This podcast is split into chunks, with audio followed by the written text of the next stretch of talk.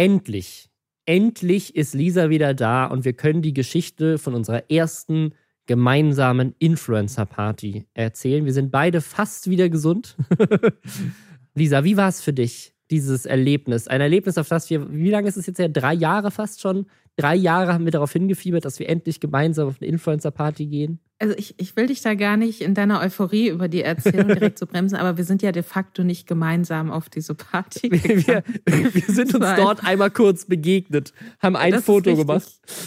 Und ich habe dich gefilmt, wie du im Bällebad. Äh, ja, ja. Ich habe deine Schwester bist. kennengelernt, die auch dabei war. Das war nett. Tatsächlich war es so, dass wir beide auf die gleiche Netflix-Party zu Too Hot to Handle eingeladen waren. Ich, weil ich journalistisch arbeite. Und Robin, ihr habt da die Reunion-Sendung produziert oder so? Genau, ja. Das ist, das ist auch, also muss ich sagen, ist schon ein, ein cooler Erfolg irgendwie. Wir haben eine, eine Show produziert, wo in der, in den Credits bei YouTube drin steht, a Netflix Production bei Richtig Cool GmbH. Also eine, Herzlichen Glückwunsch. Das schon, da bin ich schon stolz drauf. Ja. Das finde ich schön. Aber wie, wie fandest du denn so für dich die Party? Also ich, ich, hatte eine, ich hatte eine tolle Zeit, weil ich eine Menge Leute wiedergesehen habe. Gefühlt auch zum ersten Mal seit wirklich dann seit, seit Corona irgendwie, ne? Also ich habe mich viel mit Malwanne unterhalten und wir haben drüber auch nachgedacht, so wann war das letzte Mal, dass wir uns gesehen haben. Das ist halt echt viele Jahre her. Und irgendwie Sylvie Carlson, Anikasion, also viele so Reality-TV-Influencer waren natürlich da. Mirella, die auch die Reunion moderiert hat. Ähm, also es war ganz cool. Es war so, so, so ein kleines Familientreffen, so Influencer wieder treffen. War ganz cool also ich hatte, ich hatte eine gute Zeit, weil ich aber auch einfach seit Jahren gefühlt nicht mehr auf einer Party war. Ich fand es schade, dass sie so früh zu Ende war. Das, also das hat mich so auch bisschen, enttäuscht, ja. Es war ein bisschen war so ein schade. bisschen lahm, weil meine Schwester und ich haben Gin Tonic und Sekt auf Eis getrunken und sehr viel getanzt und uns dabei sehr jung und aufregend gefühlt. Und dann war es aber um 1 Uhr schon vorbei und wir sind halt auch erst um 22 Uhr gekommen, was natürlich für eine normale Party viel, viel zu früh wäre, was ja. aber bei so Netflix-Partys, wo man nicht so ganz genau weiß, okay, die fangen um 20 Uhr an, mal gucken, wie lange es geht.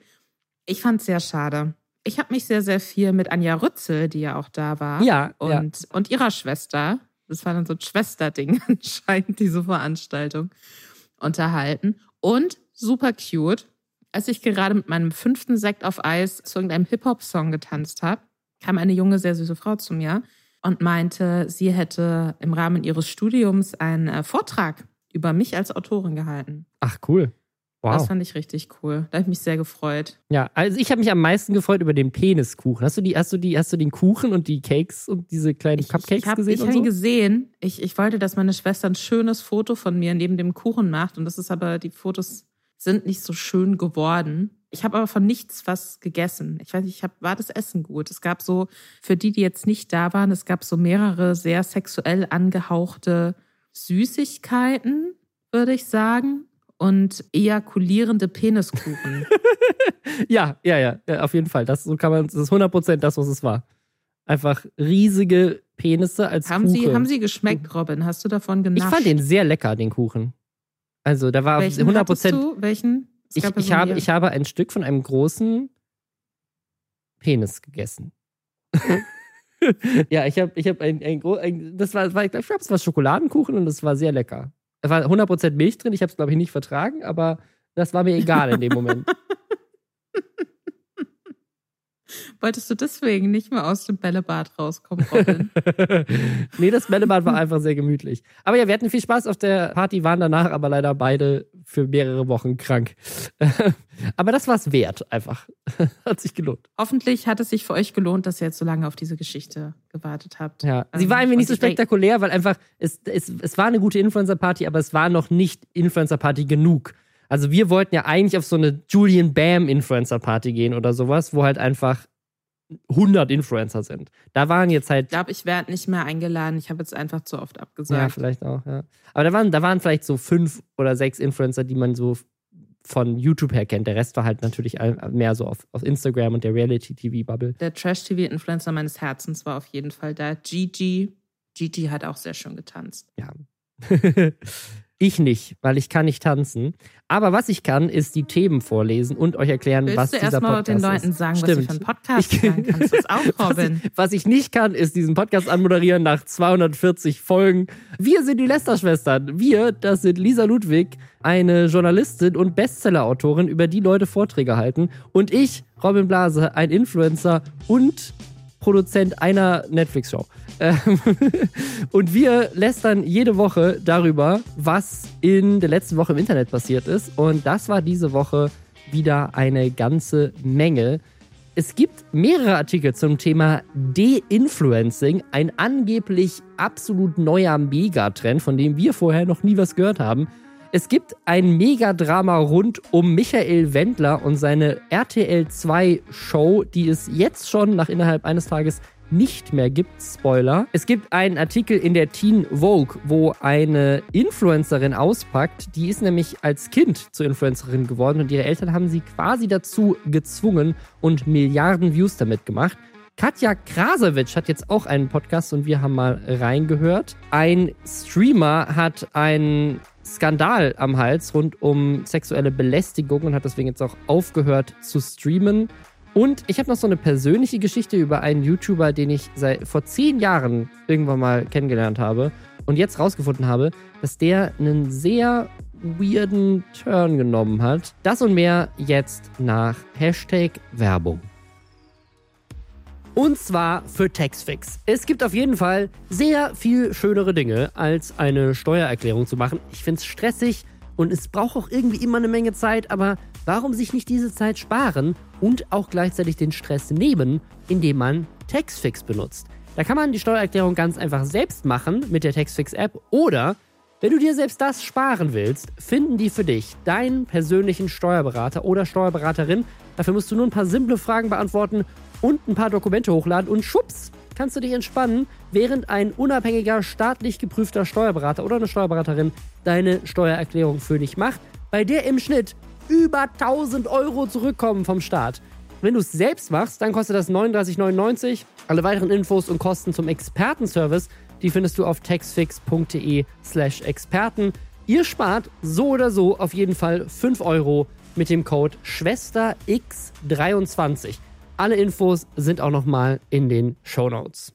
Kennst du diesen Sketch vom Browser-Ballett mit Tanzverbot? Dieses Anti-Influencer-Ding. Genau. Es gibt so Ja. einen Sketch vom Browser-Ballett, wo Tanzverbot der Anti-Influencer ist. Also die Idee ist, der ist so kacke und so unbeliebt, dass Marken ihm Geld geben, dass er ihre Produkte nicht bewirbt. Das ist quasi der, der Witz. Das ist ein richtig lustiger Sketch. Ähm, das war auch zu einer Zeit, da war Tanzverbot tatsächlich noch nicht so Mainstream, wie er jetzt ist, als sie den gemacht haben. Also es war irgendwie ein ganz cooler Sketch vom Browser Ballett. Und jetzt, Jahre später, gibt es plötzlich angeblich einen neuen Trend namens De-Influencing. Da gibt es einen Artikel im Spiegel drüber, eine DPA-Meldung dazu, die dann aufgegriffen wurde von mehreren Medien.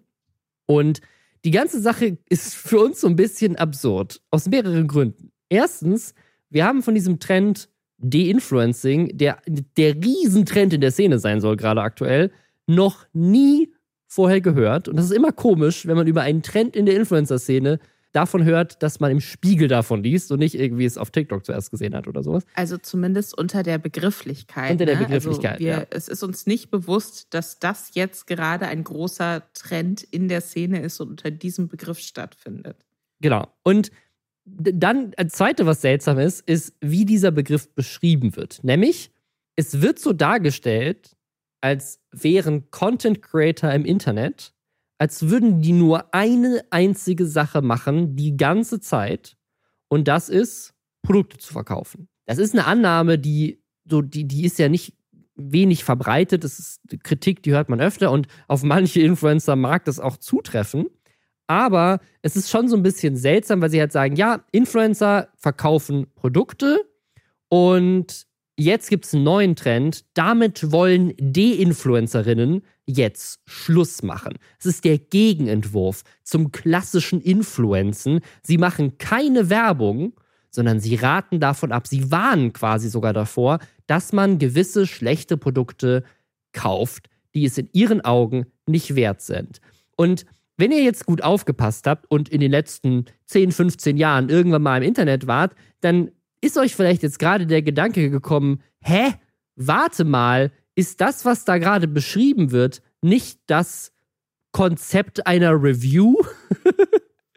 die auch außerhalb des Internets äh, eine Kulturform ist, die es seit Jahrhunderten gibt. Hat nicht das, das Internet spannend. erfunden, aber äh, so, so, äh, keine Ahnung, Roger Ebert oder sowas. Die, so, das, das, die Idee, dass Leute etwas reviewen und dazu ihre Meinung sagen und auch ihre Meinung sagen, wenn das Produkt, das sie reviewen, vielleicht nicht so geil ist, das ist nicht neu. Jeder, der sich schon mal einen Gaming-Kanal angeguckt hat, der Spiele reviewt oder einen Filmkanal, der Filme reviewt oder auch einen Tech-Kanal, der Tech-Produkte reviewt. Oder einen Beauty-Kanal, der Beauty-Produkte reviewt. Oder jede Art von Content, wo es um irgendein Produkt geht. Da ist es ganz normal, dass Leute Sachen reviewen und ihre ehrliche Meinung sagen. Und manchmal ja, auch explizit von Produkten abraten. Das ist ganz normal. Und dieser Artikel, diese DPA-Meldung tut aber so, als hätte das jemand erfunden. Und das ist der Punkt, wo es noch skurriler wird. Nämlich die Person, die das angeblich erfunden hat, Dinge zu reviewen. Und das ist Vita Wirt, 27 aus Nordrhein-Westfalen. Ich zitiere euch jetzt mal, was in dieser DPA-Meldung so drin steht. Unser Redakteur Arne hat uns das mal zusammengefasst. Sie ist quasi eine deutsche De-Influencing-Pionierin. Sie hat den Hashtag hierzulande als eine der ersten ver verwendet zwei Beauty-Produkte einer Luxusmarke, mit denen man sich schmeichelhafte Schatten ins Gesicht zaubern können soll, Contouring, sind Wirts Meinung nach zum Beispiel überteuert. Was hat die denn da erfunden? Das ist ja richtig krass. Was für eine kreative Idee. Ich, ich finde es so wahnsinnig witzig, weil man, weil alles in diesem Artikel, ich habe jetzt nur den, den Spiegelartikel zur DPA-Meldung gelesen, es gibt noch einige andere, aber das ja auch zusätzlich nochmal mit der Annahme irgendwie arbeitet, dass all das dann an einen Hashtag gekoppelt sein kann. Ja. Also, dass man sagt, ah, okay, das ist einer der Hashtags, die da passieren. Und wir haben jetzt einfach mal bei einem einzigen dieser Hashtags geguckt wie viele Leute explizit diesen Hashtag verwenden. Und dann haben wir geguckt, wer von denen aus Deutschland kommt. Ja, und haben eine und gefunden. Und jetzt sagen wir, dass, unter, dass dieser eine Hashtag ein Trend ist, der genauso heißt wie der Hashtag. Und das ist halt so ein bisschen Quatsch, weil wie du sagst, so das sozusagen, hey, das, ich weiß, alle pushen das gerade, alle hypen das gerade, aber macht das mal nicht, weil ich habe es getestet, es lohnt sich nicht. Das ist super Standard Kritik, super Standard Kaufempfehlung oder eben auch nicht-Empfehlung. Ja. Und das gibt es im Internet seit tausend Jahren. Das gibt es auch auf TikTok schon seit Ewigkeiten, dass Leute dann auch oft sagen, hey, pass auf, hier, jeder spricht über diesen Lippenstift, aber der ist super teuer. Guckt mal, den hier könnt ihr bei DM oder Rossmann kaufen. Der kostet ein Zehntel und der ist aber genauso gut und hat die gleiche Farbe fast. Ne? Also das, das, das existiert halt einfach. Also ich, ich finde das von vorne bis hinten seltsam und spricht auch irgendwie für ein komplettes Missverständnis, Punkt eins, davon, was im Internet wie passiert. Und Punkt zwei, diese Vita wird, die macht Werbung für Produkte auf ihrem TikTok-Kanal. Das ist das Lustigste an all diesen ganzen Dingen. Also die, die spricht jetzt zum Beispiel, hey, meine Skincare-Routine mit meinen Lieblings-The Ordinary-Produkten und so weiter, wo ich mir denke, ich dachte, sie sagt uns nur, was wir nicht nehmen sollen. Ich finde mich ja, verarscht. An, anscheinend nicht. Also man kann es ja sogar noch spezifischer machen. Also selbst wenn man sagt, okay, es geht nicht um, es geht nicht um Kritiken über Sachen, sondern es geht explizit um, ich gucke mir Produkte an, die mir ein Influencer oder eine Influencerin beworben hat und gucke, ob die scheiße sind. Aber selbst das machen Leute wie Sascha oder wie offen unehrlich seit Jahren. Also das ist, das ist auch das ist nicht neu, dass Influencer Produkte, die andere Influencer beworben haben, auseinandernehmen und gucken, ob die wirklich gut sind oder nicht. Äh, und jetzt, es wird noch skurriler. Vita wird, jetzt könnte man meinen, okay, das ist halt einfach ein, eine große TikTokerin, die sich halt gegen den Trend stellt. Nein, Vita Wirt hat 7000 Follower. Das ist, die, die, die, Videos, die die machen, haben, haben 200 Views, wenn es hochkommt. Es ist, es, es ist super also die skurril. Neueren. Die also neueren, ja. Ein paar ältere, als auch ein paar, die, die ein bisschen viraler sind. Ich, ich möchte jetzt auch gar nicht sie haten, aber es ist, es wirkt ja. so skurril, weil so, ich, ich, wenn du Vita Wirt googelst, findest du jetzt einen Artikel bei 20 Minuten. TikTokerin Vita Wirt ruft zum De-Influencing auf. Oder äh, bei Swebisches Tage, Tageblatt muss ich das haben, wenn die Influencerin vom Kaufen abraten. Fokus Online. Vita ist die Influencerin. Statt zu werben, rät sie aktiv vom Kauf ab. So, was ist los mit all diesen Redaktionen, die einfach komplett diese DPA-Meldungen übernehmen, ohne einmal nachzudenken? Also, es ist natürlich so, dass ne, so schnelle Meldungen, DPA-Meldungen übernehmen. DPA ist ja jetzt auch nicht irgendein Wurstladen. Ja, klar. So, ja, ja. Deswegen, das passiert natürlich relativ häufig. Und äh, wie du auch sagst, so, sie ist jetzt hier natürlich nicht der Feind. Ich überlege nee, nur nee. gerade, wie es dazu kommen konnte. Also, ich habe zwei Theorien. Punkt eins, man hat sie halt einfach gefunden, als man so die große TikTok-Trend-Recherche wieder angestrebt hat, die ja in regelmäßigen Abständen zu absurden TikTok-Trends, die angeblich passieren, führt, die dann aber niemand von uns mitbekommen hat, weil sie eigentlich nicht existieren. Also, dass dann jemand irgendwie, ein Redakteur, eine Redakteurin sagt, ah, okay, hier, wer ist denn unter dem Hashtag unterwegs in Deutschland? Wir schreiben die einfach mal an und fragen sie, warum sie diese vereinzelten De-Influencing-Videos macht. Das kann passiert sein. Oder ein Redakteur, eine Redakteurin kannte diese Vita irgendwie aus dem Bekanntenkreis, vielleicht über eine Kinder sind mit der befreundet oder haben sie darauf aufmerksam gemacht oder was weiß ich und hat sich dann die Videos angeguckt, dachte, ach guck mal, das hier ist ja interessant. Ach, den Hashtag verwenden international super viele Leute. Ist das ein TikTok-Trend? Geil. Okay, dann spreche ich jetzt mit ihr darüber. Und hat sich das quasi so, hat bei ihr angefangen und sich dann ausgehend von ihrem überschaubaren Kanal diesen Trend zusammen fantasiert so ein bisschen. Ich glaube, sie ist nicht der Feind. Ich glaube, nee. es ist so generelle, es ist, es ist komplett albern. Es ist sehr cool, alles. dass sie das macht. Also ich finde das sehr gut. Ich finde das sehr gut, äh, aufzuklären über Produkte. Das ist ja eine gute Sache. Ich, also ich finde es nur absurd, dass sie so als, als die Erfinderin von so einem Trend genannt wird, der halt überhaupt keiner ist. Aber, aber können wir an dieser Stelle, wenn das wirklich die Art und Weise ist, wie, wie man hunderte Artikel über sich geschrieben bekommt, kann hier jemand bitte von der DPA mal eine Meldung schreiben, so von wegen, Sie haben das Lästern erfunden. Lisa Ludwig und Robin Blase sind die ersten Menschen auf der Welt, die darüber nachgedacht haben, wie man sich aufregt über andere Leute oder so. Kann, kann bitte irgendjemand diesen Artikel schreiben? Und dann steht das einfach beim Spiegel und beim Focus Online einfach eins zu eins so. Das wäre so gut. Ich möchte, dass dann für die Artikel aber unser Bild von der Too Hot to Handle Party ja, wird. Ja, auf jeden Fall. Oder, oder auch einfach, das ist eine DPA-Meldung. Sind Sie too hot to handle?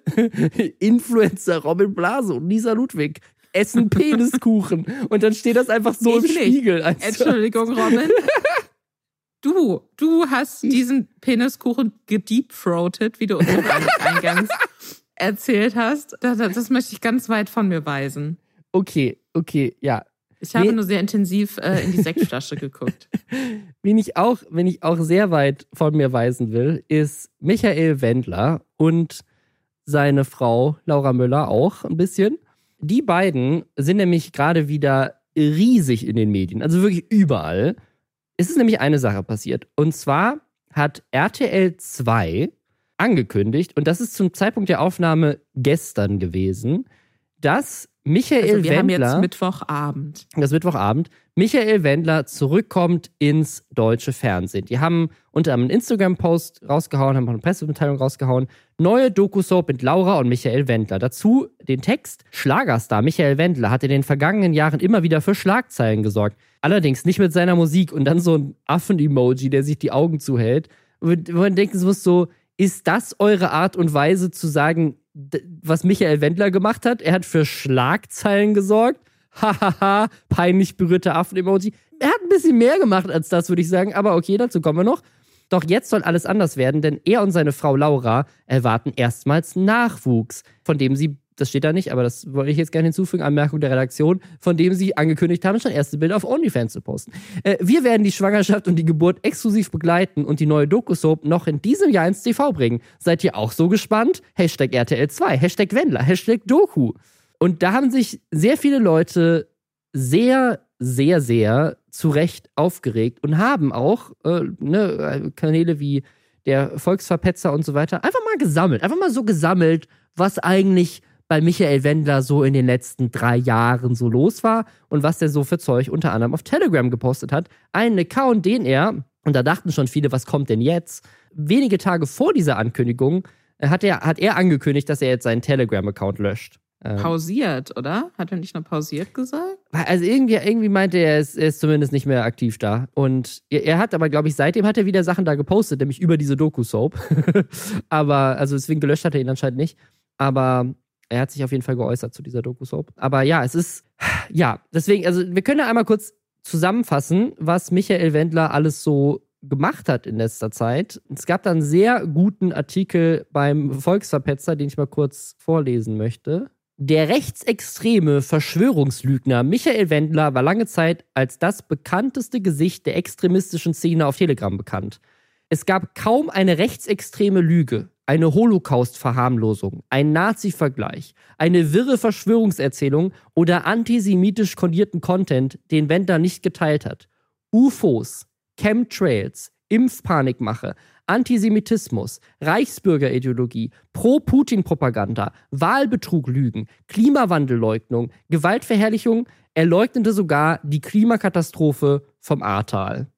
Finde ich, ist eine sehr gute Zusammenfassung dazu, wer Michael Wendler ist. Er hat auch regelmäßig gesagt, dass wir wirklich sehr bald alle sterben werden. Das ist, das ist mein Lieblingsfakt. Er hat, er hat 2021 gesagt, im September 2021 sind alle Geimpften tot. Nicht passiert. Krass eigentlich, dass er ein Kind in diese schlimme, äh, gleichgeschaltete Welt setzen möchte, oder? Ja, und vor allem, dass er mit der Lügenpresse weiter zusammenarbeiten will, denn er hat ja unter anderem, war er bei DSDS in der Jury als das, als er angefangen hat, seine, das war, glaube ich, im Oktober 2020, da hat er angefangen, dann diesen ganzen Corona-Verschwörungsquatsch zu posten und zu, zu verbreiten. Ähm, da war er noch in der Jury von, von DSDS und dann ist er auf eigenen Wunsch ausgestiegen aus DSDS, weil er gesagt hat, irgendwie RTL ist, ist Teil von dem System, so ein Teil dieser Verschwörung. Und daraufhin hat RTL ihn rauszensiert aus den Folgen, die schon online waren. Also sie haben quasi einfach nur seinen.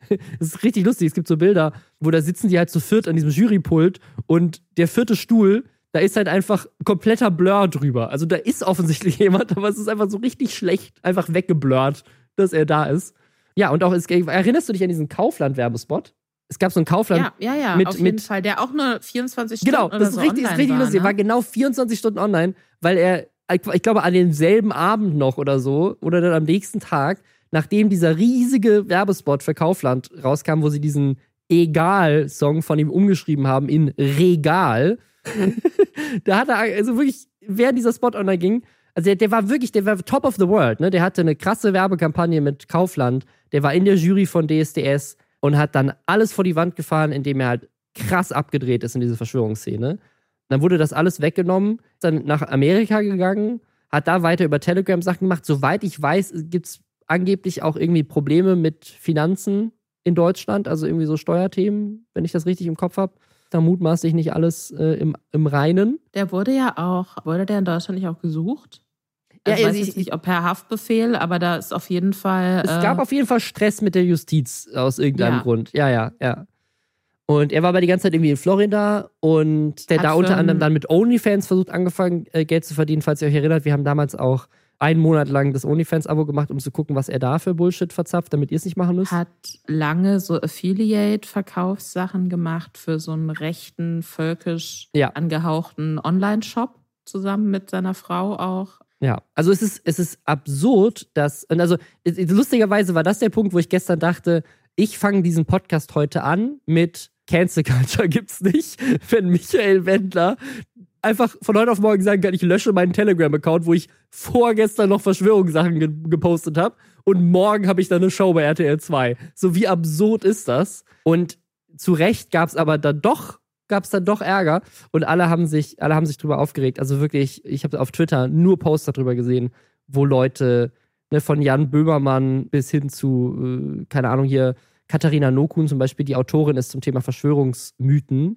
krasse Expertin in Deutschland zu dem Thema, die hat gesagt das ist so fatal, weil es das Zeichen an diese Szene setzt, dass, dass er recht hatte. Ne? Also gerade jetzt zu so einer Zeit, das hat sie nicht gesagt, aber das, das adde ich jetzt, gerade zu einer Zeit, wo irgendwie, keine Ahnung, jetzt mit, gab es ja gerade so Diskussionen, weil Lauterbach irgendwas zu Impfnebenwirkungen gesagt hat und das dann wieder von vielen Impfgegnern so gedreht wurde, von wegen, ah, wir haben sie die ganze Zeit gesagt. Ne? Und da gab es diese eine Studie zu Masken, die auch umstritten ist, wo es dann ist, ja, Masken bringen nichts. Also ja, wir haben es ja die ganze Zeit gesagt. So, und in, in so einer, in so einem Ding, wo gerade so Corona vorbei ist, in Anführungszeichen. Und diese ganzen Leute, die in der Zeit demokratiegefährdende Scheiße gemacht haben, und jetzt kommt einfach Michael Wendler und ist sofort rehabilitiert und kriegt eine Show. So, was sendet das für ein Zeichen an diese Szene? Ja, und, und was, glaub, ne, die Szene ist ja eh ich glaube nicht, dass dadurch mehr Rechtsextremisten generell RTL 2 Shows bekommen und dadurch die Gesellschaft stürzen. Aber die Sache ist ja, was sendet das für ein Zeichen an den Rest der Gesellschaft, die nicht rechtsextremistisch sind und die jetzt aber plötzlich denken, ach so, dann kann es ja gar nicht so schlimm gewesen sein, was der gemacht hat. Ja, voll. Es, es reißt halt Grenzen ein. ich glaube, das ist das gefährlichere Symbol im Endeffekt und wie RTL 2 da auch mit umgegangen ist. Ich habe das auf Instagram ganz viel gesehen, da gab es tausende Kommentare unter deren Ankündigung wo auch viele Leute, die schon in mehreren RTL 2 Formaten waren, unter anderem die Geissens, ja. die sich wo sich Robert Geiss selbst auch schon genug problematisch geäußert hat, auch während Corona. Nicht in der Form, in der sich Michael Wendler geäußert hat, aber auch schon dumme Sachen gesagt wo selbst die dann sagen, okay, wir sind entsetzt, wenn ihr das so auf die Art, wenn ihr das durchzieht, dann gehen wir mit unserer Show eben woanders hin. Das fand ich auch krass, also fand ich ein krasses Statement, ja Haltung zu zeigen. auch alle einig, das geht auf gar keinen Fall. Und wie RTL 2 da dann unter dem mittlerweile gelöschten Ankündigungspost dass, dass RTL 2 dann so ganz von wegen, hahaha, wir sind das lustige Affen-Emoji. So von, ja, wir wissen ja, dass er polarisiert, aber es geht ja jetzt um, nur um seinen privaten Bereich und sie denkt, ach so, jetzt hat er dann hauptberuflich gemacht, den Holocaust zu relativieren oder was? ja, das war nur sein Job. Das ist. Das war nur sein Job. Das ist so, das ist so wie jemand, der so, so im privaten Umfeld irgendwie sich rassistisch äußert. Bei ihm ist es umgekehrt. So im, Pri im privaten, ja. im privaten sieht er das alles nicht so. Das ist nur sein Job. ganz, ganz befremdlich. Wir haben das natürlich auf Moviepilot auch entsetzt verfolgt und auch in Artikeln auf die Seite gebracht. Ein Kollege von mir hatte auch einen echt guten Explainer, auch nochmal übersichtlich mit ganz viel so Querverlinkungen raus, wo sich Leute noch mehr dazu belesen können. Den verlinken wir euch unten in den Show Weil, weil viele Leute auch dann wiederum gesagt haben, ja, nee, ich finde das auch scheiße, aber warum? Es gibt doch so viele Reality-Shows über furchtbare Menschen. Warum ist denn, muss denn jetzt bei Michael Wendler so die Linie gezogen werden. Dass viele, das, wo mir dann auch wieder aufgefallen ist, viele haben vielleicht gar nicht so auf dem Schirm, was der tatsächlich alles gesagt hat oder haben es schon wieder vergessen. Und deswegen, ja, ja wow, ja. auf jeden Fall. Aber lustigerweise, wer es nicht vergessen hat, sind anscheinend, es ist halt RTL gewesen. Also das Absurde ist ja, dass RTL sich damals distanziert hat von ihm und RTL 2, das wissen vielleicht manche von euch nicht, RTL gehört RTL 2, aber nicht komplett. Denen gehören nur 30 Prozent ja. oder so. Und RTL hat dann gesagt, hey, warte mal, wir wollen das nicht. Wir werden das auf jeden Fall nicht bei RTL Plus hochladen, also ihrem Pay-TV-Streaming-Dienst. Und das ist anscheinend auch nicht so geil für RTL 2, weil die sehr viel Geld damit verdienen. Also das ist ein großer Teil des Einkommens von RTL 2 ist, dass sie quasi bei RTL Plus dann nochmal Kohle dafür bekommen, dass ihre Inhalte da ausgewertet werden. Und auch, also es wird, das, die Show sollte produziert werden von, von Endemol Shine, so eine ganz große Produktionsfirma. Und da haben wohl auch Mitarbeitende, die das erfahren haben, wahrscheinlich auch einfach nur durch die Ankündigung, weil das ist ein riesiges Unternehmen, sich dann dagegen gestellt. Und auch bei RTL 2 haben wohl Mitarbeitende dann gesagt: so, yo, warte mal, was machen wir? Und zusätzlich zu diesem ganzen Outrage, der dann im Internet kam, hat es tatsächlich dazu geführt, dass RTL 2 auch innerhalb von 24 Stunden, wie bei diesem Kauflandspot damals, äh, jetzt gesagt hat: so, ja, sorry, wir machen die Show doch nicht. Ich finde, was ich halt so interessant finde, also Punkt eins finde ich es gut, dass RTL 2 das jetzt nicht macht, auch wenn ich glaube, dass sie nicht alleine auf den Trichter gekommen wären. Ich glaube tatsächlich, dass der Druck von RTL da sicherlich größten, den größten Ausschlag gegeben hat. Was ich interessant finde, ist, dass es zwischenzeitlich, bevor der, das Ganze offiziell abgesagt wurde, ein Statement von Michael Wendler auch gab, das mhm. Seine Frau Laura Müller in ihrer Insta-Story geteilt hat. Und das finde ich so skurril. Ich lese es jetzt einfach mal vor. Also, wie gesagt, das war zwischen, das Ganze wird angekündigt mhm. und Leute rasten aus deswegen und quasi vor RTL 2 zieht den Stecker. Ich bin von den Reaktionen, die die Ankündigung meiner Rückkehr ins TV auslöst, bestürzt und auch von der Vehemenz überrascht. Ich möchte an dieser Stelle zuallererst einmal klarstellen, dass ich kein Rassist oder Antisemit bin und auch nie war. Ich verurteile jede Form des Rassismus und Antisemitismus. Ich bin Musiker und jetzt ein werdender Vater, der sich freut und dankbar dafür ist, mit meiner Frau Laura eine Chance zu bekommen, unser Leben auf dem Weg zum Elternwerden im Fernsehen zu zeigen. auch wenn ich für viele Menschen unverständlich harte Äußerungen getätigt habe, ich bin kein Extremist und ich bedauere heute viele meiner Äußerungen. Also nicht alle, ne? Also ja, sagt ja, nicht ja, welche. ja, nicht alle, ja. Gebt uns eine Chance und macht euch dann euer eigenes Bild, euer Michael Wendler.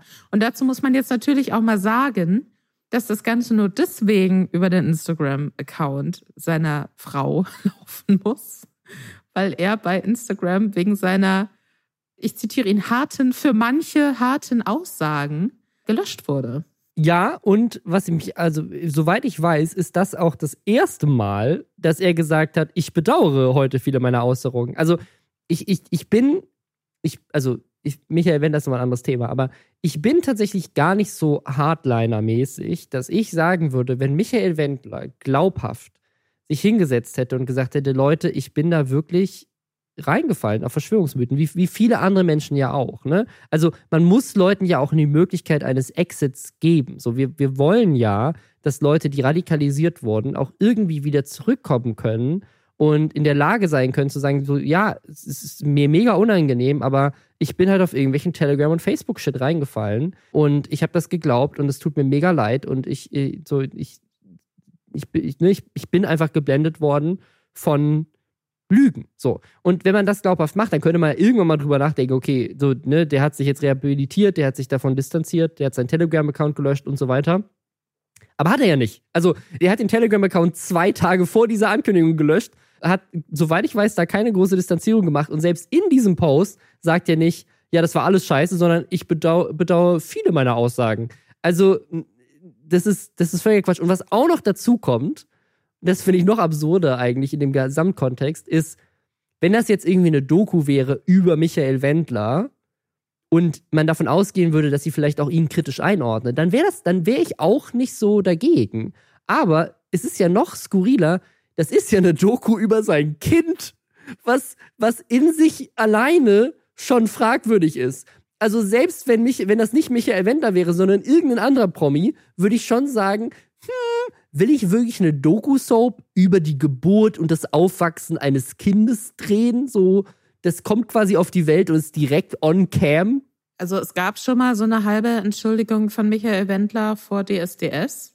Deswegen, also es ist nicht so, dass er jetzt zum ersten Mal für sich realisi angeblich realisiert hat. Es kommt immer praktischerweise kurz bevor irgendein Projekt mit ihm veröffentlicht werden soll. Aber wann, äh, DSDS ist das schon Jahre her, oder wann war das? Ja, ja, genau, aber er hat ja schon mal, er hat ja davor auch schon Scheiße gebaut, so und, und absurde Sachen gesagt. Und um die DSDS-Situation herum gab es auch schon mal so ein halbes Zurückrudern, aber auch. Aber danach hat er doch weitergemacht auf Telegram, oder?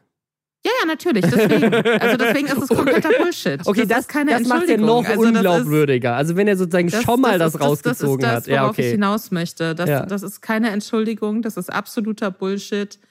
Und nee, also gerne kann, ich, ich finde es wichtig, dass Personen, die Rechtsextremisten waren, die sich politisch extrem verhalten haben, dass die irgendwann wieder in die Gesellschaft aufgenommen werden können. Aber da müssen sie halt erstmal beweisen, dass es irgendeinen Prozess gab.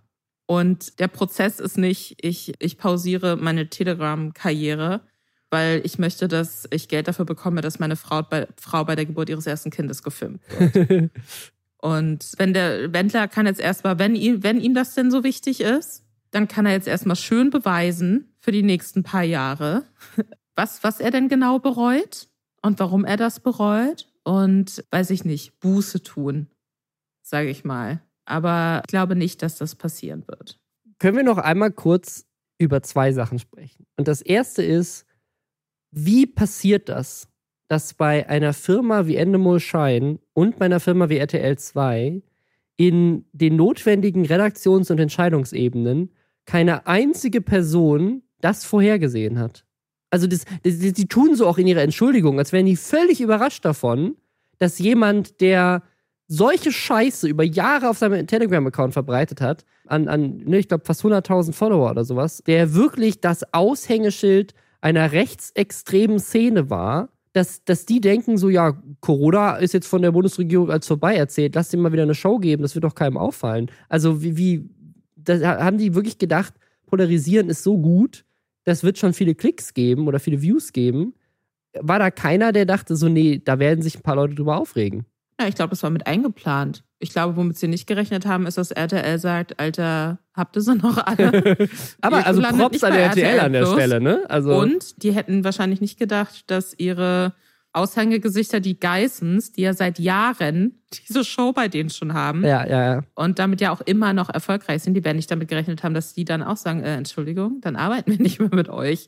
Ich glaube, diese öffentliche Aufregung, die war einkalkuliert. Die wird Ja. einer der Gründe dafür gewesen sein, dass es gemacht wird. Wir können Und dann hätten sie wahrscheinlich im Format selbst mit Off-Stimme so ein paar, äh, weißt du, so lame Relativierungssachen oder ja, nee, aber hier, jetzt fühlt er sich oder keine Ahnung, dann haben sie wahrscheinlich ein, zwei Quotes von ihm, wo er sagt, nee, da bin ich schon übers Ziel hinausgeschossen, aber jetzt bin ich ja glücklicher Vater. Mhm. Das werden die in der ersten Folge so ein bisschen sich wahrscheinlich vorgestellt haben, dass sie das da abfrühstücken und sich dann darüber freuen, dass da jeder reinguckt, um medial dann im Zweifelsfall das komplett auseinanderzunehmen oder halt wirklich so Hate-Watch-Sachen einfach einzufahren. Also denen wird zu 100% bewusst gewesen sein, dass sich Leute darüber aufregen. Das wird zu 100% geplant gewesen sein. Was nicht geplant ist, meiner Meinung nach, war, dass RTL da keinen Bock drauf hat und dass die Geissens da keinen Bock drauf haben und dass ihnen da so hausinterne Talents abspringen könnten. können wir dann an der Stelle nochmal über die Entschuldigung sprechen, weil ich muss die, ich muss Ja. die auch einmal vorlesen.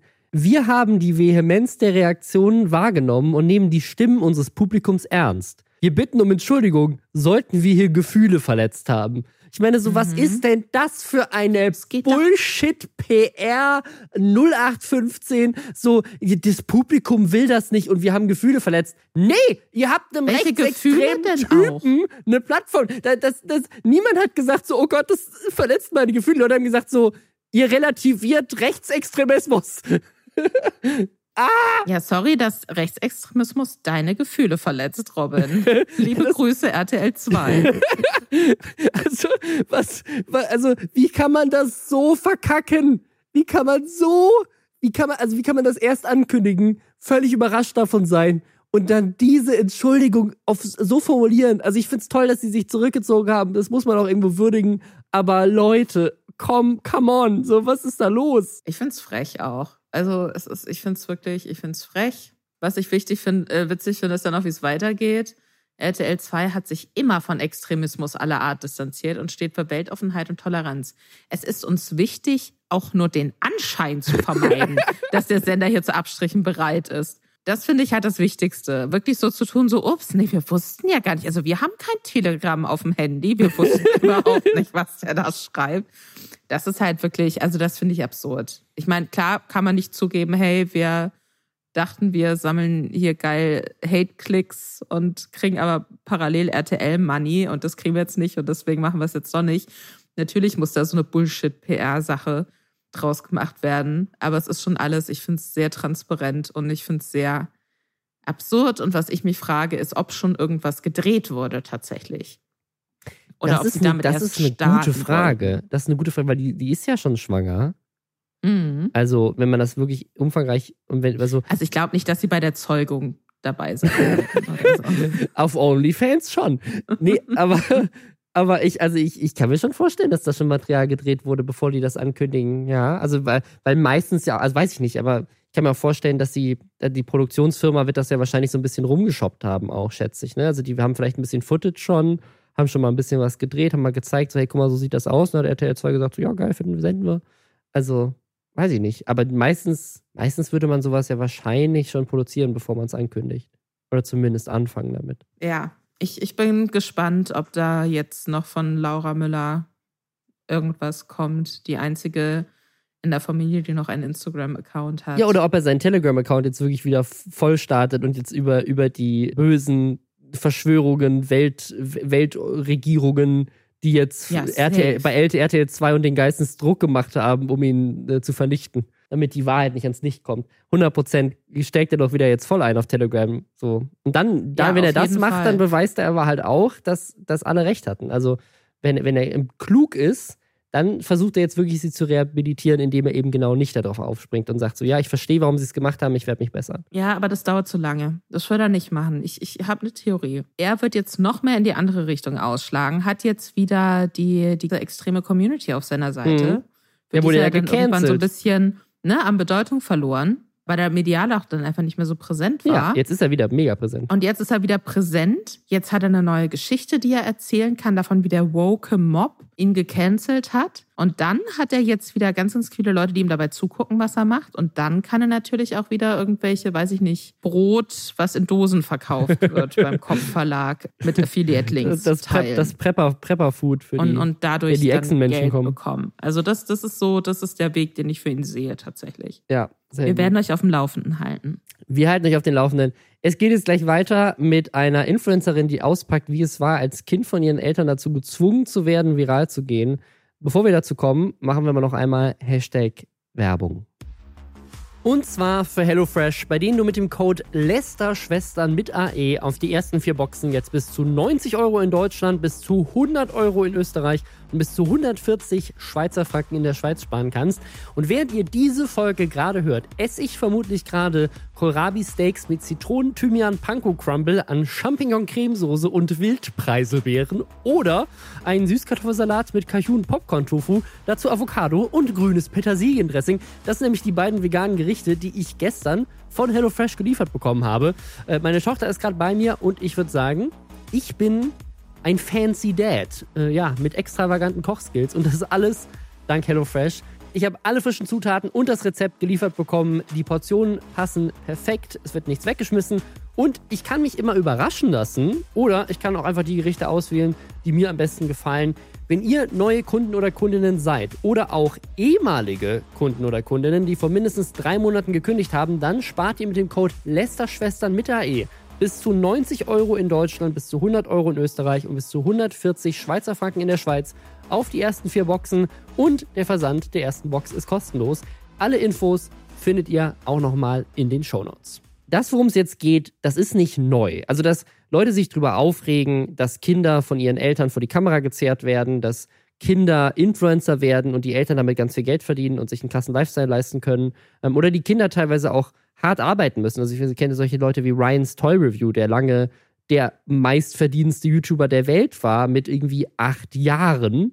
Da gibt es ja eine Menge und da gibt es auch eine Menge Kritik daran. Was jetzt neu ist, ist, dass inzwischen YouTube ja auch schon ein paar Jährchen existiert und ja, inzwischen auch, keine Ahnung, es Familien gibt, die vor 15 Jahren zum ersten Mal viral gegangen sind mit ihren Kids. Und das heißt, wir haben jetzt zum ersten Mal Kinder-Influencer, die inzwischen alt genug sind, um sich zu wehren und sich auch zu äußern. Und hier geht es jetzt um eine Frau bei der Teen Vogue, die haben die interviewt. Die heißt Claire, die ist anscheinend Teenagerin und die ist wohl schon seit quasi ihrer Geburt Teil eines YouTube-Projekts ihrer Eltern. Es hat über eine Milliarde Aufrufe. Claire ist, die haben den Namen geändert, also auch um die Identität zu schützen, aber wir werden das sicherlich geprüft haben. Also es ist anscheinend ein sehr erfolgreicher, weil eine Milliarde Aufrufe, da musst du schon ziemlich weit oben mit dabei sein. Sehr großer Family-Vlog-Kanal oder, oder Kinder, Kinderkanal, wo jetzt ausgepackt wurde, wie das ist, aus ihrer Perspektive zu sein, viral zu gehen und irgendwie ein YouTube-Star zu sein, ohne dass man da eigentlich irgendwelches Mitspracherecht hat, weil man halt noch ein Kind ist.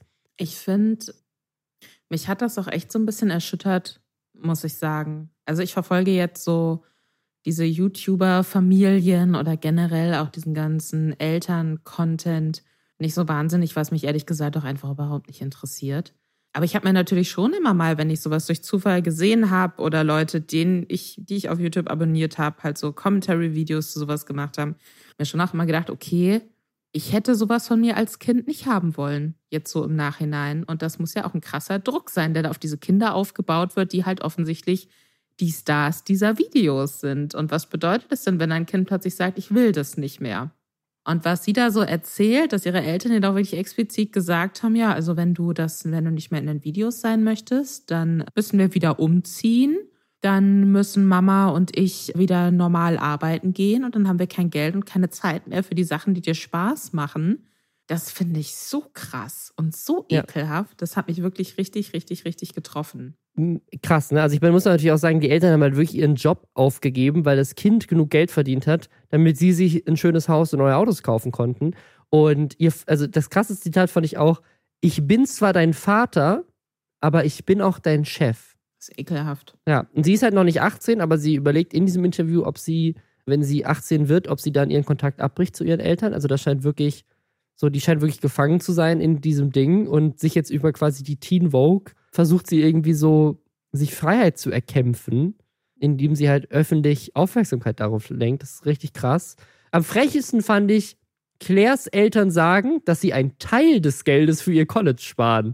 Also dieses Kind verdient genug Geld für die ganze Familie, damit die Eltern sich teure Autos kaufen können und so nicht mehr arbeiten müssen. Und sie sagen so, ja, wenn du 18 bist, geben wir dir auch ein bisschen was davon ab. das ist wie, wie absurd. Ich finde das ganz, ganz schrecklich. Ich glaube, dass es, es gibt auch noch so ein paar andere Beispiele von dann so Mami-Vloggerinnen tatsächlich in einem Text, die auch angefangen damit haben, dass sie irgendwie ihr Baby gezeigt haben und es ganz viel um so Familienalter ging und die das halt irgendwann zurückgefahren haben und nicht mehr gemacht haben und Content auch im Nachhinein gelöscht haben. Ich kann mir vorstellen, dass das vielleicht auch gar nicht immer so bösartig und durchkalkuliert und missbräuchlich sein muss, wie sich das jetzt bei dieser Claire jetzt auch anhört, sondern dass es vielleicht auch einfach dann so junge Frauen gibt, die werden Mutter, ne? oder generell einfach junge Eltern, müssen ja Frauen sein, die denken, ja, aber wir zeigen den Leuten ja eh Sachen aus unserem Leben und dann ist halt auch das Kleinkind mal mit dabei oder so. Und dass es vielleicht auch so ein schleichender Prozess sein kann. Und dann, weiß ich nicht, dann wird das plötzlich riesengroß. Und dann ist es natürlich auch die Frage, okay, wie mache ich jetzt hier weiter? So. Und da denken sich wahrscheinlich viele Leute, okay, aber wenn ich sonst einen Porsche vor der Tür zurückgeben muss oder halt wieder im Büro arbeiten muss, wenn ich darauf achte, dass mein Kind nicht mehr vor der Kamera ist und ohne mein Kind habe ich keinen Content, da entscheiden sich dann halt viele falsch. Aber ich finde das ganz, ganz, ganz, ganz schlimm. Und ich glaube, das ist so ein Themenbereich, über den werden in Zukunft sehr, sehr viele wissenschaftliche Arbeiten geschrieben werden, weil wir merken ja jetzt erst so langsam, was für Auswirkungen mhm. hat das eigentlich auf die Menschen, die geboren wurden und äh, von Anfang an aufgewachsen sind in einer Welt, wo alles Content ist. Finde ich sehr gruselig. Ja, ich bin mal gespannt, was da in Zukunft noch so kommt. Also sie hat auch gesagt, dass sie, wenn sie dann ausgezogen ist, eines Tages erwachsen ist, dass sie dann noch mit echtem Namen und quasi auch mit der Verbindung zu diesem Kanal nochmal offen darüber reden möchte, wie das für sie war. Da bin ich auch mal gespannt. Und ich denke, da wird sie nicht die Einzige sein, die da in Zukunft noch auftaucht. Also da werden sicherlich ja, einige andere Kinder kommen und sagen, das war nicht so geil für mich. Kinder-Content zu machen, ist auf jeden Fall pejorativ konnotiert. ich finde es so interessant, dass du das auch in der Vorbesprechung von den Themen schon so witzig findest, weil ich spüre dir, ich habe das als Teenager bewusst so gesagt, weil ich als Teenager mich immer irgendwie in, in die Buchhandlung meines Vertrauens gesetzt habe, mir den Fokus genommen habe und den heimlich in der Buchhandlung gelesen habe, weil Harald Schmidt da eine Kolumne hatte. Und Harald Schmidt hat auch Sachen geschrieben, wie pejorativ konnotiert. Und da fand ich mich oder auch respektive statt beziehungsweise. und da fand ich mich so krass klug mit. Habe ich auch lange, lange benutzt. Ja, Mittlerweile ja. lese ich nichts mehr von Harald Schmidt, auch keine der furchtbaren vielen Interviews, die er momentan oder seit Jahren gibt. Aber das war damals doch mit 14, 15, 16 fand ich mich richtig cool. Ja, ja. Ich glaube, ich glaub, also vielleicht, vielleicht fühlt sich der Marvin, der das gesagt hat, in dem neuen Podcast von Katja Krasowitsch auch sehr cool. Der hat nämlich gesagt, ich verstehe gar nicht, dass OnlyFans so pejorativ konnotiert ist. Und dann musste er erstmal Katja erklären, was pejorativ und was konnotiert bedeutet. Katja Krasavice übrigens. Krasavice, ja. Ja, Katja Krasavice hat jetzt auch, Katja Krasavice, sorry, ich sag immer Katja Krasavice, das ist einfach so drin. Sorry, es tut mir leid, ich möchte deinen Namen nicht falsch aussprechen, aber irgendwie gefühlt habe ich, spreche ich den seit zehn Jahren so aus und irgendwann hat mir dann jemand erklärt, wie man es richtig ausspricht. Da war es aber schon zu spät. Katja Krasavice hat einen Podcast, einen eigenen Podcast. Wir haben ja mal so eine Liste gemacht, welche Influencer alle einen Podcast haben, die irgendwie über eine Million Abos haben. Und es waren fast alle. Und jetzt sind es quasi alle, weil Katja Krasic ist auch ein. Krasavice hat jetzt auch einen. Und zwar Queen of Bitches. Und da redet sie mit ihrem BFF Marvin über solche Sachen wie OnlyFans. Das ist für Podimo. Die sind auch in so einem eigenen Podimo-Studio, was so ganz pink gebrandet ist. Und ja, also klassisches Videopodcasting jetzt natürlich auch, dass man eben Podcast macht, aber halt auch das Ganze mitfilmt. Und in der ersten Folge geht es komplett um OnlyFans, indem sie sagt, dass sie die erfolgreichste Frau auf OnlyFans ist. Seit zwei Jahren auf Platz 1. Aber wir haben das mal nachprüfen lassen. Shaden Rogue hat angeblich mehr Likes auf ihrem OnlyFans-Account, nämlich fast doppelt so viele mit 121.000 Likes. Katja Krasowitsch hat nur 66.000 Likes auf ihren Content. Und es gibt sogar noch ein Model namens Kati Lugner. Die hat noch mehr, auch noch mehr Likes mit 73.000 oder 75.000. Also Katja Krasowitsch ist noch so ein bisschen hinten dran. Aber was sein könnte, worauf sie das bezieht, ist, dass sie vielleicht die meistverdienendste auf OnlyFans ist. Weil das ist ja eigentlich das, was OnlyFans immer rankt. So, du bist in den 0,1% der Welt. Und das bezieht sich eigentlich immer auf die Einnahmen und nicht auf die Anzahl der Follower oder die Likes, die man hat und so. Vielleicht verdient sie einfach am meisten, weil sie so viele Fans hat, die ihr viel Geld spenden. Ich weiß auch gar nicht, ob sich diese Spendensachen öffentlich nachvollziehen lassen. So unbedingt. Aber ich würde auch davon ausgehen, dass wenn man bei OnlyFans über Erfolgreiche spricht, dass es um Geld geht und nicht unbedingt um Likes. Ja, also es kann, es kann gut sein. Also ich, ich weiß ja, dass OnlyFans diese Statistiken auch rausgibt. Also dass, dass du immer angezeigt bekommst, als du bist hier in, dieser, in diesem Prozentteil der Welt. Vielleicht gibt es das auch lokal. Also sie sagen, du bist in dem, dem Prozentzahl für Deutschland. Aber dass es ein konkretes Ranking gibt, wo jemand sagt, du bist die erfolgreichste in Deutschland, das habe ich noch nie gesehen. Aber vielleicht sagt ihr das einfach jemand von OnlyFans. Vielleicht hat sie da einen direkten Kontakt und jemand sagt, ja, du bist das. Naja, auf jeden Fall äh, ist sie, ist sie sicherlich erfolgreich auf OnlyFans, das will ich gar nicht anzweifeln. Verdient damit viel Geld. Und was ich auch ganz spannend fand, sie erzählt eine Sache, das wusste ich nicht. Angeblich hat YouTube ihr keinen goldenen Play-Button gegeben, als sie eine Million Abos bekommen hat weil sie zu freizügig ist in ihren Inhalten. Und das kann ich ist mir gar nicht Theorie? vorstellen. So. Glaube ich auch nicht. Weil, soweit ich das weiß, äh, werden diese Playbuttons nicht handvergeben von jemandem in Deutschland. Obwohl bei Millionen kann das noch sein, die wurden oft persönlich übergeben. Aber bei dem 100.000 Abo-Button, den habe ich, deswegen weiß ich das. Bei den, den Millionen habe ich nicht abonniert, Anno Bubble. die, wenn du, wenn du Bilder von dir und dem Kuchen gemacht hättest. Ja, ich habe ich hab auf Instagram habe ich den gepostet, aber dann folgt mir auf Instagram, da gibt es aber keinen Play-Button. Die kriegst du automatisch zugeschickt quasi. Also das, du, du kriegst dann einfach im Dashboard so einen Link angezeigt, wenn du, wenn du das hast, so hey, du qualifizierst dich jetzt dafür, dann klickst du da drauf und das ist irgendein Fulfillment Center in den USA, was die herstellt oder sowas. Und dann gibst du einfach deine Daten ein, dann wird er gedruckt und und rübergeschickt. Und das sind ja so viele inzwischen. No way checkt da jemand manuell nochmal, ob deine Inhalte für irgendwie irgendjemanden zu, nicht regelkonform sind. Also vor allem, weil sie ja offensichtlich nicht gegen irgendwelche Terms of Service verstößt, ja, sonst wäre ihr Account ja weg. Also ich kann mir nicht vorstellen, dass YouTube bewusst hingegangen ist und gesagt hat, du bist zu nackt in deinen Videos, deswegen kriegst du jetzt keinen Play-Button. Muss man diesen, weißt du, ob man diesen eine Million Dings, ob man da auch auf den Link klicken muss, um das auszulösen? Vielleicht hat sie einfach nicht auf diesen Link geklickt. Vielleicht dachte sie, das wird ja automatisch zugeschickt, weil ne, ich als Außenstehender hätte jetzt auch nicht gewusst, dass man da auf einen Link klicken muss, sondern hätte gedacht, ja, die haben ja gar nicht die Adresse. wird schon wissen, also, dass ich YouTube wichtig ja für sie bin. Adresse. Bestimmt legen sie mir das persönlich in die Post. Vielleicht war das auch irgendwie ein Missverständnis, aber ich kann mir jetzt auch nicht vorstellen, weil wenn sie nicht so freizügig ist, um auf YouTube zu sein, dann wäre sie in meinen Augen auch nicht so freizügig, um so einen goldenen Play-Button zu bekommen. Ja, also ich, ich, ich, ich, es kann sein, dass es bei der, dass sie bei der Million, aber das war, also ich, ich glaube, dass es inzwischen auch zu viele Leute mit einer Million gibt, dass sie das nicht mehr manuell machen. Aber früher war das so, dass du halt auf so gro also auf so großen Events immer die Play-Buttons rausgegeben haben. Also da gab es dann irgendwie auf der Gamescom oder beim Webvideopreis oder beim Video Day oder sowas gab es dann so, eine, so, eine, so einen Moment, wo halt, wenn mal wieder irgendwie fünf Deutsche Playbutton bekommen haben, weil, ne, da, damals gab es halt noch nicht so viele, da wurden die dann auf die Bühne gerufen, dann hat jemand persönlich von YouTube denen den goldenen Playbutton übergeben. Ich glaube, das machen die inzwischen mit dem Diamond Playbutton. Ich habe tatsächlich einmal der, der Philipp von, von Kurz gesagt, der hat, der, der hat mal diesen Diamond Playbutton in Berlin bei YouTube, glaube ich, direkt abgeholt und hatte mir den auch gezeigt, als, als wir uns getroffen hatten. Hat er den immer so dabei? Oder? Nee, der hatte, den hatte er, der, der war in Berlin und wir haben uns danach getroffen, bei uns im Büro und er hatte den vorher quasi gerade bekommen. So, deswegen hatte der okay. den noch in so einem Koffer dabei.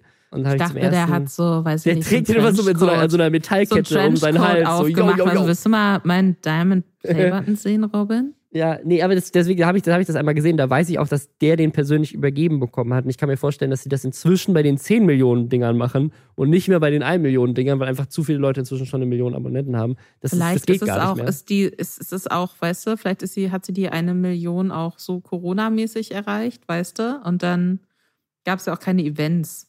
Ja, das Aber kann vielleicht auch hat sie sein, auch recht. Ja. Ich will ihr auch gar nicht ihre Erfahrung absprechen. Ja. Äh, So oder ich so. nur nicht, warum YouTube das machen würde der, der Podcast hier ist erstmal keine Empfehlung, weil es ist einfach ein 50 Minuten Werbespot für ihren OnlyFans-Account. und man lernt so zwei Fun Facts, nämlich, dass sie die erfolgreichste OnlyFans-Creatorin ist und dass sie einen Account, dass sie einen Playbut nicht bekommen hat. Die haben wir euch jetzt erzählt, also sorry, so, so, so richtig haut er noch nicht rein. Aber es ist ja erst Folge 1. Mal gucken, was noch kommt. Ich, ich glaube, sie hat schon viel zu erzählen. Ich fände Das glaube ich auch. auch das weiß ich, ich nicht. Wenn sie sich vielleicht inhaltlich Sachen sucht, weißt du, so aktuelle Themen, die sie interessieren und dann redet sie darüber mit wechselnden Gästen. Das fand ich ganz cool, glaube ich. Ja, mal gucken. Mal gucken. Ich habe keinen Podimo-Account. deswegen werde ich das selbst nicht verfolgen können. Aber wenn ihr eine Meinung habt zu Katja Krasowitsches Podcast oder wenn ihr den weiter verfolgt, dann schreibt uns doch gerne einfach mal und sagt, was da so abgeht.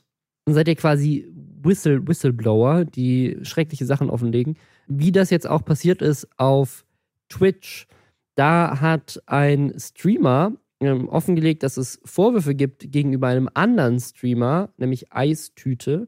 Einem Namen, den ich schon gehört hatte. Also ich kannte den vom Namen her, habe, glaube ich, noch nie einen Stream von dem gesehen und so groß ist der auch, glaube ich, nicht gewesen. Ich glaube, der hatte so 8000 Follower oder so. Aber der, Na also der Name war auf jeden Fall ein Begriff und auch in der Szene kannte man den, glaube ich. Und ja, da gab es echt eine Menge nicht so geile Vorwürfe darüber, wie der mit anderen Streamerinnen umgegangen ist. Angeblich hat der regelmäßig, ich glaube gar nicht, ich glaube, man muss gar nicht angeblich sagen, weil er hat selber zugegeben und sich inzwischen von Twitch zurückgezogen. Also er hat Frauen angeschrieben, auch so ziemlich unangenehm mit so Sachen so Mami oder Senpai. Und dann hat er sie Sachen gefragt, wie bist du Single oder du bist super hot oder hat so ein bisschen ausgelotet, wie so die Stimmung ist. Und dann wurde es auch manchmal so sehr konkret, dass er halt gesagt hat, so, ich, ich hätte gern Sex mit dir. So. Und hat wohl Frauen auch irgendwie versprochen, dass er sie groß macht auf Twitch. Also es war so ein bisschen weird und da haben sich jetzt echt eine Menge Frauen auch geäußert. Auch nachher, also nach, nachdem das gepostet wurde, sich dem angeschlossen und beiden so, ja, bei mir hat er auch sowas gemacht, aber ich dachte, das wäre gar nicht so schlimm oder ich wollte wollt da nichts sagen, aber jetzt, wo es offen ist, also da kam dann echt eine Menge, quasi so ein weiterer Twitch-Me-Too-Fall so ein bisschen. Ja, also es ist ja zumindest belastende Nachrichten. Ja, ne? ja, ja. Und ich ja, glaube, mit sowas können unterschiedliche Menschen unterschiedlich gut umgehen. Ich finde es auf jeden Fall ab dem Punkt spätestens ganz aktiv eklig, wenn da halt Frauen dann so ein bisschen so suggeriert wird, ja, also wenn du das jetzt machst, dann kann ich dir weiterhelfen und so. Also, weil das ist ja dann echt so, ne, erinnert ja dann schon an die Weinsteins so ein bisschen so von der Idee dahinter her. Auch wenn ich jetzt zumindest nicht mitbekommen habe, dass eine Frau körperlich tatsächlich angegangen wurde oder dass er tatsächliche Macht über eine der Betroffenen hatte. Wobei nee. das ja dann auch so ein bisschen ne, relativ zu sehen ist, weil wenn der größer ist auf Twitch und weiß ich nicht, dann vielleicht Kumpels gegenüber, die sie, die helfen könnten, sie zu pushen, rum erzählt, dass sie scheiße ist oder das, ne, weiß man ja nicht. Also so ein bisschen Macht hatte der da vielleicht schon. Aber es ist auf jeden Fall unangenehm. Ja, es ist einfach, einfach nicht, nicht cool, solche Nachrichten zu verschicken. Das ist wohl bei sehr, sehr vielen, also, ne, kommt, kommt auf jeden Fall so basierend auf den Tweets, die dann danach auch kamen und auch diese Ankündigung scheint es schon viele Frauen gewesen zu sein. Und ja, der hat sich dadurch jetzt komplett, also er hat, er hat eine Entschuldigung gepostet, die leider nicht mehr online ist, weil er danach seinen Twitter-Account gelöscht hat und gesagt hat, er hört jetzt auf mit Streamen und zieht sich komplett aus der Öffentlichkeit zurück, was wahrscheinlich eine gute Entscheidung ist. Ja. Ich finde es auf jeden Fall sehr, sehr interessant und gut, wie das Thema aufgegriffen wurde und dass das auch überhaupt ja. dann so, ne, dass dieser Parsival da auch wirklich sagt, wir haben oft drüber gesprochen und du hast es einfach immer weitergemacht und das ist jetzt ne, die Konsequenz, die ich daraus ziehe, ich mache das jetzt öffentlich. Ja. Und dass dadurch dann eben auch viele Frauen sagen, mir ist es auch passiert, mir ist es auch passiert und und das allein kann ja schon hilfreich ja. sein, zu wissen, okay, ich habe nicht überreagiert vielleicht, wenn, wenn ich die Nachrichten unangemessen fand oder ich war nicht die Einzige, der da irgendwas versprochen wurde und, und die dann gegaslightet wurde anschließend. Also das ist irgendwie, ich, ich muss sagen, ich, ich habe den überhaupt nicht auf dem Schirm gehabt. Ist offensichtlich auch niemand, der irgendwie Content macht, den, den ich jetzt für mich interessant gefunden hätte. Aber das zeigt halt auch wieder, wie groß auch die Twitch-Landschaft irgendwie ist und dass es ja, da eben ja. nicht nur die ganz, ganz großen Namen gibt, die jeder kennt, ob man sie jetzt guckt oder nicht, sondern dass es da ganz, ganz viele Zwischenebenen gibt und auch bei denen, weiß ich nicht, nutzen die Leute ihre, so minimal sie nach außen hin vielleicht auch erscheinen mag, Macht aus über andere oder versuchen das zumindest. Ja, absurd. Definitiv ekelhaft. Hoffentlich lernt er was draus. Vielleicht landet er aber auch bei Telegram. Who knows?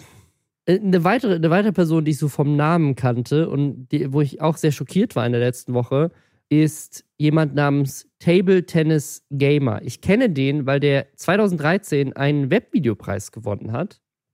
Das ist jetzt schon zehn Jahre her. Der hat auch nicht so viele Abos. Ne? Also dieser, dieser Table Tennis Gamer hat irgendwie 37.000 Abos, aber der war damals auf jeden Fall relevant genug oder sozusagen so in der Szene bekannt genug, um einen Webvideopreis zu gewinnen.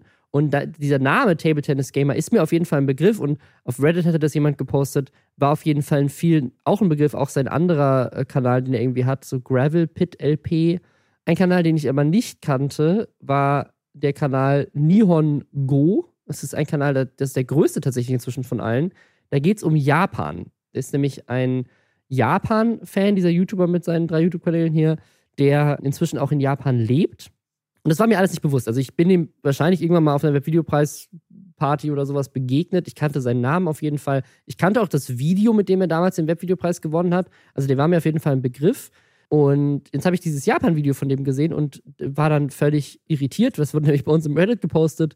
Der hat nämlich Hans-Georg Maaßen interviewt auf seinem Japan-YouTube-Kanal. Es wirkte so völlig, warum? Also, wo kommt das her? Warum? Warum ist das hier bei uns im Reddit? Was ist da los? Und ja, wusste ich gar nicht, aber Hans-Georg Maaßen ist anscheinend ein großer Japan-Fan und deswegen wird er auf diesem Japan-Kanal interviewt. Aber dann, das, das, ist auch diese Kommentare unter diesem Interview waren so völlig skurril, also ohne Kontext in irgendeiner Form dazu, wer Hans-Georg Maaßen ist. Und dass das vielleicht ein bisschen absurd ist, diesen Mann zu Japan zu interviewen und das überhaupt nicht einzuordnen. Und dann dachte ich so, okay, was ist denn da los? Und dann hab, haben wir so ein bisschen tiefer auf diesen Kanal reingeguckt und da sind uns auch so ein paar Sachen aufgefallen, die so sehr strange sind. Also zum Beispiel gibt es auf dem Kanal ein Video, das heißt, warum ich unbedingt eine sexy Japanerin haben wollte. Da fallen so ein paar Aussagen, die so ein bisschen creepy sind. Aber am seltsamsten fand ich dann das Video Ich hasse Deutschland, warum ich nach Japan äh, gegangen bin. Und da haut er dann die Michael Wendler Verschwörungsliste raus. Also dieser Typ, den ich irgendwie seit zehn Jahren nicht mehr gesehen habe, der damals einen Webvideopreis gewonnen hat, ist halt völlig nach rechts abgedriftet. Und interviewt jetzt halt Georg Maas auf seinem Japan-Kanal. Mich hat das so völlig so rausgeschmissen, weil ich dachte so, dieser, dieser Wholesome hat da mal so dieses nette Video gemacht und damit einen Webvideopreis gewonnen Typ, sagt jetzt Sachen wie, das ist alles Impfdiskriminierung in Deutschland. Die Ampelregierung bringt uns in den Abgrund. Ich will jetzt aus Deutschland weg, weil Deutschland ist ein autoritärer Staat. Die haben die Wissenschaft auf Linie gebracht. Deswegen haben diese Wissenschaftler alle die gleiche Meinung zu Corona. Und sowas machen nur autoritäre Staaten. In Deutschland gibt es jetzt Unisex-Toiletten. Das ist ein ganz klares Zeichen dafür, dass die Gender-Ideologie Einzug einhält in den Universitäten. Da müssen wir weg, weil wir wollen nicht, dass unser Kind in diesem Land aufwächst, wo sowas passiert. Unisex-Toiletten. Also äh, Klimawandel wird da, also alles, alles ist mit dabei in diesem Video. Und also mich hat das, also, keine Ahnung, ich, ich kannte ihn überhaupt nicht gut. Ich kannte nur dieses eine Video.